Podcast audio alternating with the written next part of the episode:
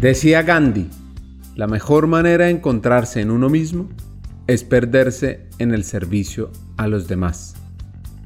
Y sobre estos temas podemos citar a grandes personalidades, incluso Albert Einstein, donde dice que el destino más elevado del ser humano es servir más que gobernar. Así que el poder que tiene servir a los demás es incalculable.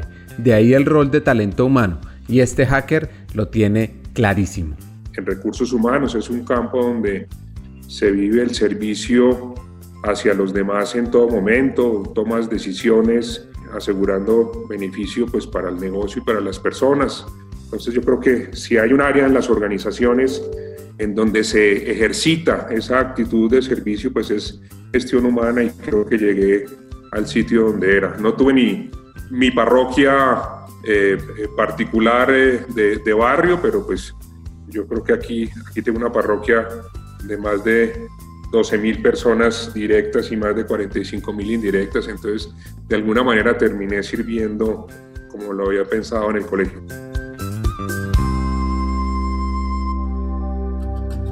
Como cualquier buena historia, esta arranca con una pequeña epifanía, algo que nos pasó en Banza, después de haber trabajado con más de 200 compañías en América, haber formado cerca de 300 mil personas, encontramos un reto, un reto que va más allá de cómo aumentar la formación corporativa blended o virtual, que es lo que hacemos nosotros. Y nos preguntamos, más bien, cómo aumentar la humanización de las compañías de forma sistémica y acelerada. Pues buscando respuestas encontramos unos actores clave, aquellos que pueden ser la bisagra del cambio, las personas de talento humano. Sin embargo, para lograr resolver esa pregunta, necesitamos que estos actores tengan, si no más, al menos el mismo impacto, influencia y acción que los líderes de mercadeo, operaciones o finanzas. ¿Cómo lograrlo? Y aquí viene lo interesante de todo esto. Ya existen líderes que han cruzado esas barreras. Hay expertos que nos pueden guiar. Y eso queremos ofrecerles a ustedes, los llamados hackers del talento. Bienvenidos.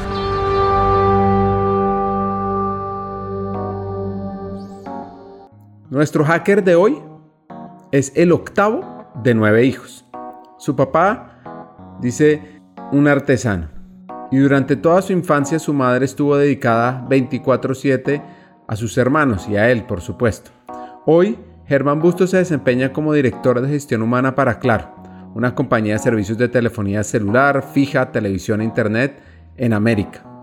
Esta historia está centrada en lo humano, en servir y para eso necesitamos conocer dónde inicia todo ese proceso.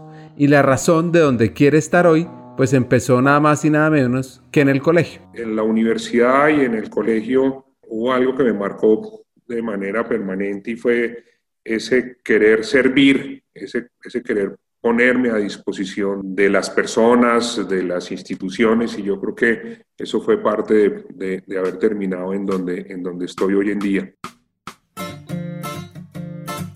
A lo largo del proceso de evolución de este hacker, vamos a encontrar que los puntos se unieron bajo una constante, su deseo y vocación por servir. Muy alineado con la frase de la Madre Teresa de Calcuta, que dice que el que no vive para servir, no sirve para vivir. De los temas que más me llamó la atención en la historia de crecimiento de Germán es que su crecimiento en la escala laboral arrancó desde el primer escalón, Entendamos por qué. En áreas administrativas, de servicios generales, en temas de correspondencia, de archivo, eh, digamos que mis primeros pinitos en, en, la vida laboral fueron por ahí. De hecho, mi primer trabajo por fuera del, del pequeño taller artesanal de mi papá fue ser empacador de mercados en, en Cafán y luego fui mensajero en la Shell y bueno, la escalera la hice desde el, desde el, desde el primer escalón y eso también me, me, me ha ayudado mucho. Los primeros, los primeros pinitos fueron en áreas administrativas, luego llego a una aventura importante en Acerías Paz de Río y allí me obligaron a, de alguna manera, aceptar el cargo de, de gestión humana. No, al principio dije que no porque no conocía nada de eso, pero bueno, la situación de la compañía lo, lo ameritaba, lo necesitaba. Realmente fue en principio como de accidente o por azar, pero cuando, cuando uno de los puntos claves de, de mi vida, como lo dijo Steve Jobs en su, en su discurso de graduación, cuando uno de esos puntos fundamentales, esos quiebres de la vida, pues me doy cuenta que, que sí hay algo que me generaba eh, sensación de, de plenitud, de felicidad, es el tema de ponerme al servicio de las personas y yo creo que eh, de manera inconsciente esa búsqueda de lo que me hace feliz fue lo que finalmente me llevó a trabajar. Lo hemos dicho, tenía claro sus ganas de servir. Sin embargo, estaba todavía en áreas administrativas en una empresa llamada Cerías Paz del Río. Pero, pero, en el año 96, en un momento crítico de esa empresa, de ese negocio, donde no había recursos financieros suficientes, recibe una llamada que comienza a cambiar el rumbo de Germán. Y un día recibí la llamada en ese entonces el general Manuel San Miguel Buenaventura y me pidió que me encargara de recursos humanos. Yo le dije que no tenía ningún conocimiento de, esa área y que tal vez él, por la situación de la compañía era mejor buscar una persona con conocimiento, con expertise, y más o menos me dijo, o, me aceptas o te vas, entonces pues ante esa situación decidí aprender el tema de gestión. Fácil la decisión. Los aprendizajes de Germán para talento humano vienen de una diversa experiencia laboral.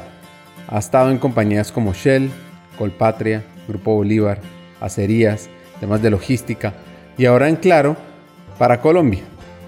Y aquí vienen unos hacks fundamentales. Ha habido muchos temas, he pasado por varias compañías y yo creo que esa visión de distintos sectores económicos, de distintas industrias, me ha servido mucho. He estado, eh, pues luego de, al principio pues estuve en, en, Shell, luego pasé a, a, sector financiero a trabajar con Colpatria, luego estuve en el Grupo Bolívar con la compañía de financiamiento comercial del Grupo Bolívar, luego voy a Serías Paz de Río, luego vengo a una compañía de, de logística, un almacén de depósito y ya mis últimos 16 años en telecomunicaciones. Eso, ese cambio eh, casi que cada tres años en ese momento me sirvió muchísimo para aprender de todas las industrias, del sector real, del sector servicio, de tener la producción palpable o de, o de, producir servicios. Entonces, eso es una, yo creo que hace parte de la ayuda grande de la, del poder tener una visión integral desde muchos frentes que hoy, hoy me sirven realmente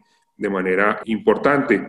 Digamos que mis primeros pinos en, en gestión humana fueron de un área bastante transaccional, sin embargo, eh, con situaciones difíciles como la que te contaba en Acerías Paz de Río, en donde eh, pues tuvimos muchísimos eh, riesgos de parálisis de la compañía, de cierre completo de la compañía, y yo creo que eso fue, ahí marcó un tema muy importante que yo he mantenido durante mi historia en gestión humana y es la necesidad de trabajar no solamente con el colaborador, sino con las familias, y además la necesidad de ir más allá de, eh, de, trabajar en el hacer, trabajar muy desde el ser, que es de donde realmente se mueven de manera genuina y, y sostenida pues los temas de las personas. Entonces, eh, yo creo que ese enfoque es el que me ha ayudado a llegar donde estoy. He tenido, digamos que la, la posibilidad de, nivelar muy bien lo que los negocios necesitan con lo que las personas que trabajan en ese negocio esperan. Eso yo creo que es uno de los grandes roles que tenemos en gestión humana. Ahí hemos generado eh, unas habilidades importantes y conocer el negocio, involucrarse en el negocio para poder hacer de gestión humana un área estratégica ha sido otro de los grandes temas que me ha permitido pues llegar a donde estoy. Ahora, yo me di cuenta que no quería llegar a donde estoy en un momento en donde vi que estar en ese, en ese nivel hace que te alejes un poco de las personas. Entonces ha sido también un reto grande poder mantener la cercanía, poder mantener ese contacto con la gente. Ha sido un reto grande. Yo me hubiera quedado uno o dos niveles más abajo para poder disfrutar mejor de, de este panorama de las personas.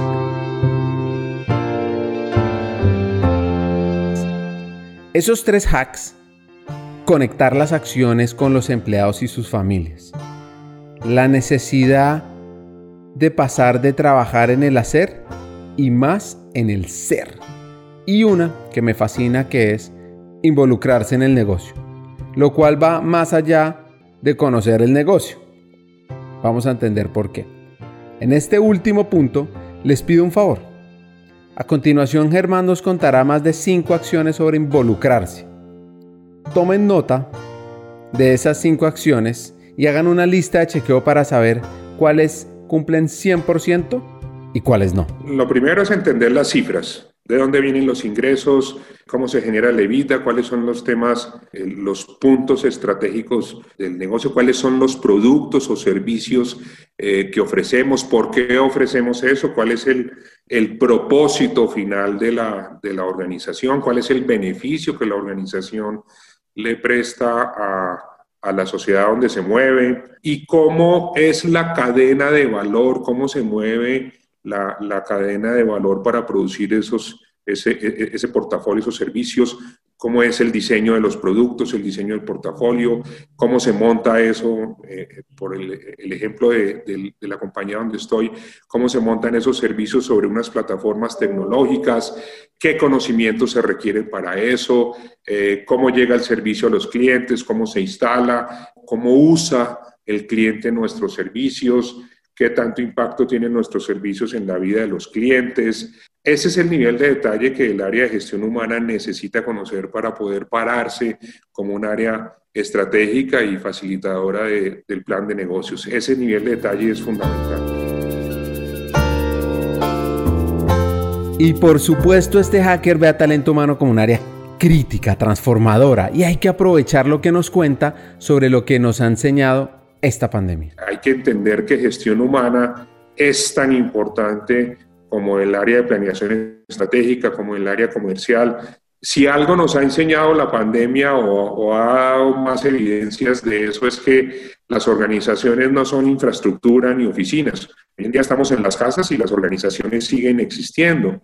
Entonces es una evidencia que las organizaciones son las personas, es el talento. Puedes tener la infraestructura más grande, pero si detrás de esa infraestructura o de esas grandes inversiones de tecnología no está el talento requerido, pues realmente estás perdiendo el dinero de esa, de esa inversión.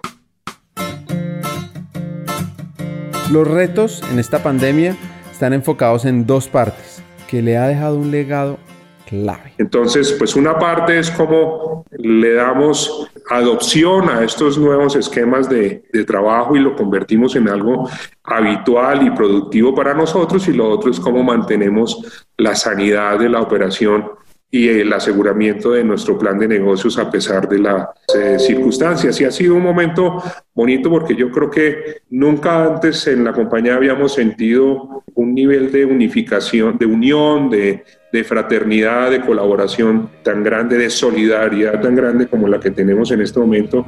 Y esos también son señales que hay que aprovechar desde gestión humana y capitalizarlo para, para la cultura, ¿no? Cada historia en este podcast tiene dos componentes. La primera es entender el proceso de crecimiento y evolución del hacker. Y la segunda, cómo impactar el talento, el área, la estrategia de la compañía y cómo aumentar la humanización. Esta fue su historia de crecimiento. En el siguiente episodio aprende cómo hackear el talento.